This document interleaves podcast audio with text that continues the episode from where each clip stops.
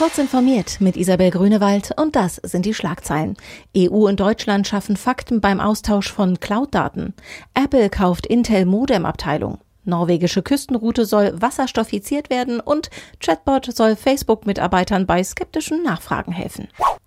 Die geplante EU-Verordnung für elektronische Beweismittel ist noch nicht beschlossen, doch eine Bundesbehörde beteiligt sich schon an einem IT-System dafür.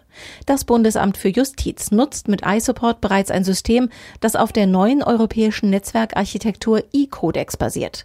Die technischen Vorarbeiten sind pikant, da an der von der EU-Kommission vorgeschlagenen E-Evidence-Verordnung für den Zugriff auf Beweismittel in der Cloud noch gearbeitet wird. Das EU-Parlament korrigiert gerade den ursprünglichen Entwurf.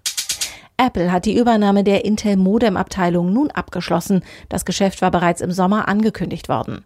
Apple hatte sich bereit erklärt, für eine Milliarde US-Dollar insgesamt 2200 Mitarbeiter, diverse Patente aus dem Mobilfunkbereich, Ausrüstungsgegenstände und Standorte zu übernehmen, darunter auch in Deutschland.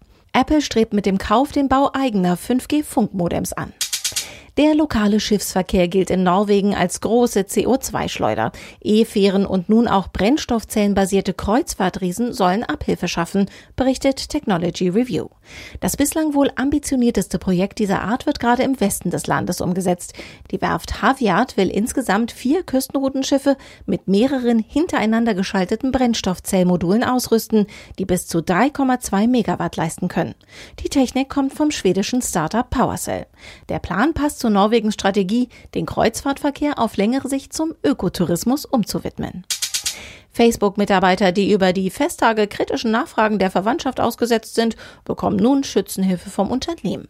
Das Online-Netzwerk programmierte für sie einen Chatbot, der Antworten auf Unternehmenslinie liefert. Neben Antworten auf heikle Fragen liefere der sogenannte Liam-Bot auch Hilfestellung bei praktischen Problemen, die Verwandte oder Freunde so mit Facebook haben können. Diese und alle weiteren aktuellen Nachrichten finden Sie ausführlich auf heise.de.